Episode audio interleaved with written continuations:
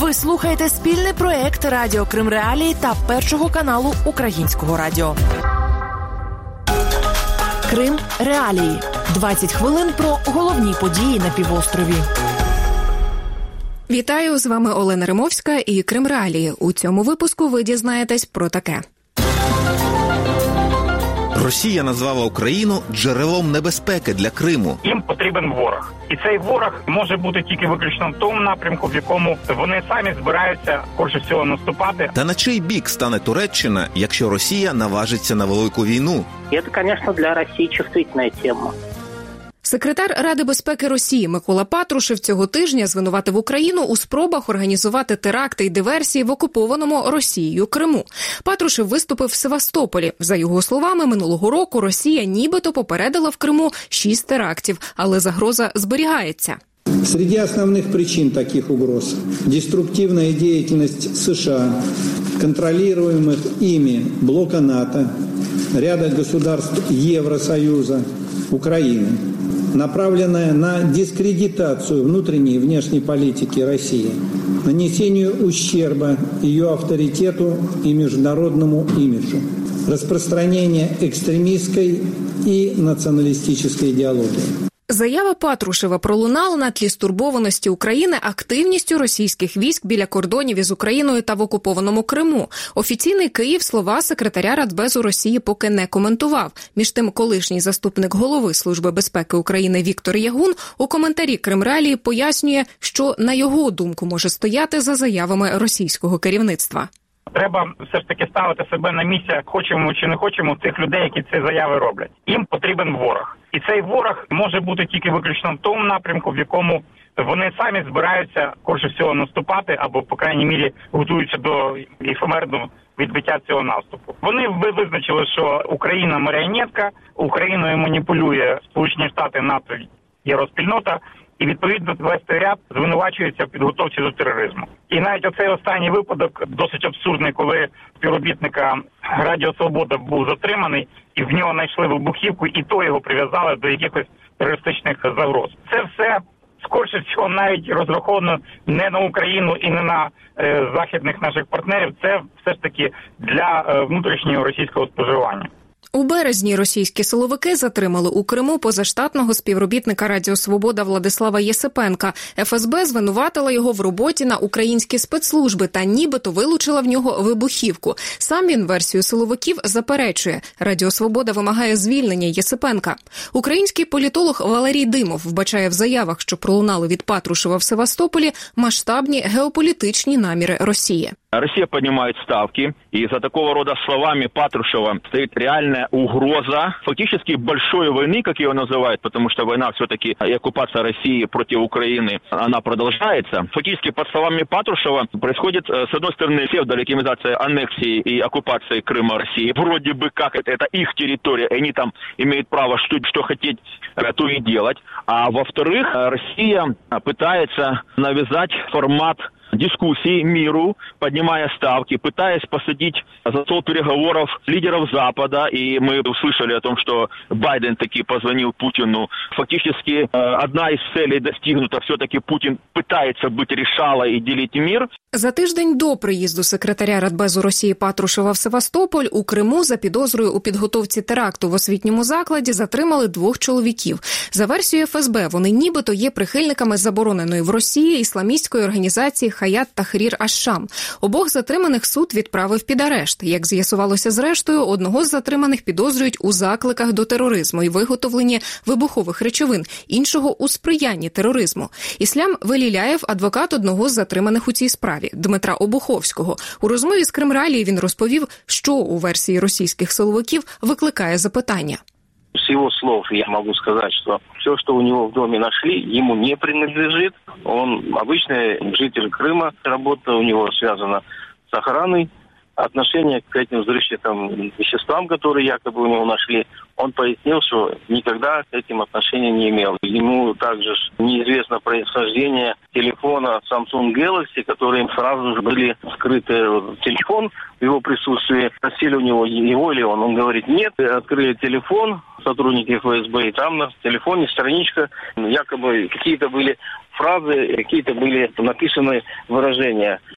Веліляєв виступав захисником у низці кримських справ, де так чи інакше фігурувала підозра в терористичній діяльності чи її підтримці, зокрема у справі жителя Херсонщини Едема Бекірова, якого російська ФСБ затримала у Криму, коли той навідував родичів. Бекірова, який має інвалідність першої групи, російські силовики звинуватили у зберіганні 14 кілограмів тротилу. Сам чоловік заперечував версію російського слідства. Едем Бекіров звільнився у вересні 2019 року у рамках великого обміну між Україною Україною і Росією.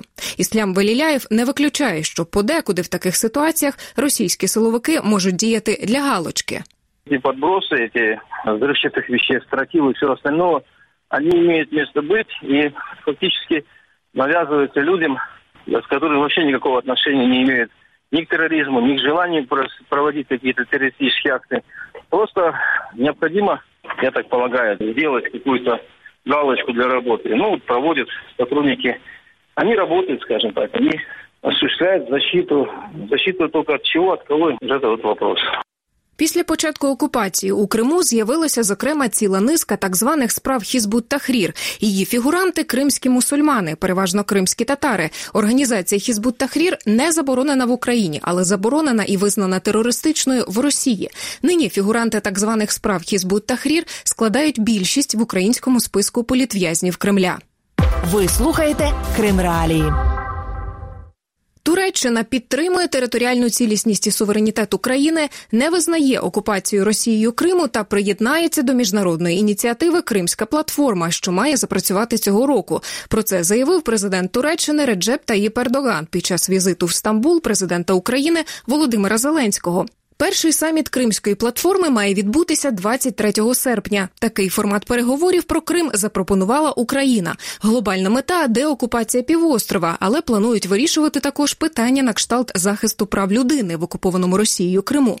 У Москві натомість заявляють, що будь-які спроби Києва повернути контроль над Кримом нелегітимні і можуть тлумачитися як цитую загроза агресії проти двох суб'єктів Російської Федерації. Лідер кримсько-татарського народу, депутат українського парламенту Мустафа Джемілів сказав у розмові з Кримреалії, що вважає участь Туреччині в кримській платформі дуже важливою. Турция, хотя у нее там население всего в два раза больше, чем Украина, у нее экономическая мощь пять раз превышает валовый национальный продукт Украины. И эта Турция, она имеет самую многочисленную в Европе армию. Поэтому поддержка вот такой страны для нас, конечно, очень важна. Тем более, что Турция в Черноморском бассейне, можно сказать, является лидером. Кроме того, мы на встрече с Эрдоганом, я его просил, я поблагодарил, конечно, за его такую твердую позицию в отношении крымской платформы. Но я говорил о том, что это недостаточно. Надо, чтобы Турция использовала свое влияние в тех странах третьего мира, исламских странах, чтобы эти страны тоже присоединились к крымской платформе. Ибо нам непонятно, когда какая-то страна воздерживается и держит позицию нейтралитета. Я не мусульманский богослов, я рядовой мусульманин, но я точно знаю, что когда идет столкновение добра и зла, мусульманин не должен быть нейтральным. Он должен занимать активную позицию. Вот эту позицию я просил именно Эрдогану довести до тех стран, с которыми у них наибольшие честные контакты.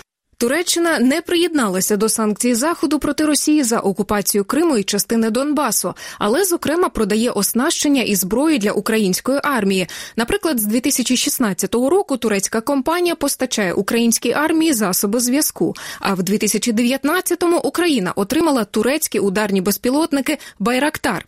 Українська експертка міжнародниця Євгенія Габер вважає, що відносини України і Туреччини дійсно поглибилися в останні роки. Водночас, за її словами, треба треба усвідомлювати, що Туреччина діє передусім у власних інтересах. Анкара работает не на два фронта, на российский и на украинский. Анкара работает на турецкий фронт и правильно делает, потому что прагматизм – это, в принципе, основа здоровой любой внешней политики.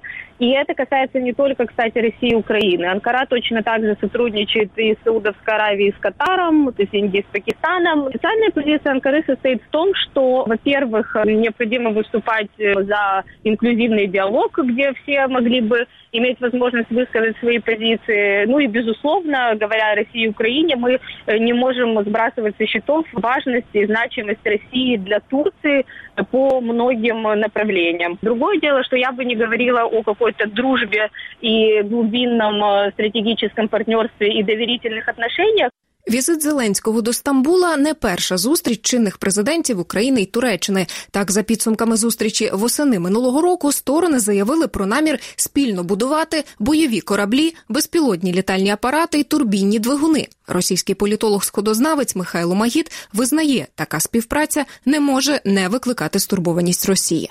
Существует очевидная напряженность в отношениях России и Украины. Конечно, Россия не может не обращать внимания на эти факты, тем более, что Украина получает турецкие э, боевые беспилотники «Байрактар», которые себя очень эффективно зарекомендовали во всех практически войнах э, которые вели союзники Турции против союзников России и в Ливии, и в Сирии, и во время недавнего конфликта в Нагорном Карабахе.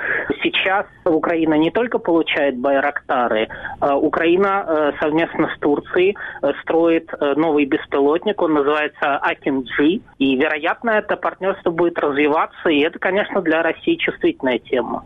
Натомість турецький політолог-міжнародник Орхан Гафарли каже, що Туреччина стурбована, зокрема, мілітаризацією Росією Криму. Для Турции это как э, геополитическая угроза, это вопрос безопасности, милитаризации Крыма и также региона. Турция против такой милитаризации. Для балансировки ситуации Турция развивает свои стратегические отношения с Грузией, Украиной, Румынии, Болгарии. Совпадают интересы Украины и Турции в Черноморском бассейне вопросов безопасности, потому что оба страны, я думаю, что не заинтересованы в напряженности и милитаризации Черного моря. Турция и Украина похожи подходы геополитические в этом вопросе. Незабаром після заяв Ердогана про Крим і співпрацю з Україною Росія тимчасово зупинила пасажирські перельоти в Туреччину. Офіційна причина погіршення ситуації з захворюваністю на коронавірус. Водночас в Анкарі цього тижня наголосили, що зберігають нейтралітет у конфлікті Москви і Києва.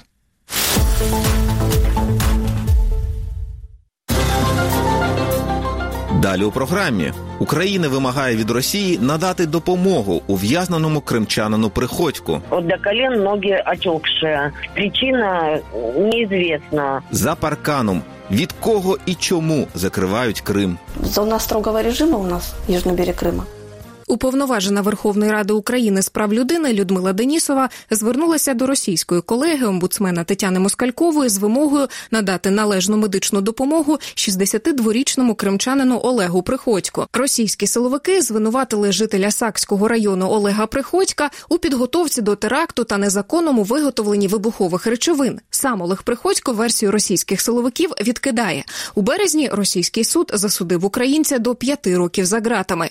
Нині Приходько Приходько перебуває в СІЗО Ростова на Дону. Про його стан Кримреалії розповіла дружина Любов Приходько. чувствует себя не очень хорошо, потому что пошло обострение и хронических заболеваний, которые у него были. И на данный момент присоединилось еще отекшие ноги. Вот до колен ноги отекшие. Причина неизвестна. Как он говорит, ему делают уколы, но они не помогают. Рекомендовали мазь мы выслали мазь, но с Крыма даже до Ростова посылка идет неделю, и на данный момент он ее еще не получает. На думку українського омбудсмена Людмили Денісової, ненадання кримчанину медичної допомоги може цитую призвести до безповоротної втрати здоров'я. Я и в прошлом году писала, и писала не только Москалькова, в том числе И всем Российской Федерации, начальнику того следственного изолятора в Российской области. Но те ответы, которые мне дали, в том числе и Москалькова, Они говорят о том, что если нужно было, он обследован, вот был там 13 14 ноября, там потом в этом году, что не нуждается ни в медикаментозном лечении, ни в госпитализации. Вот на последнее письмо, которое я ей отправила буквально вот 12 апреля, еще ответа нет.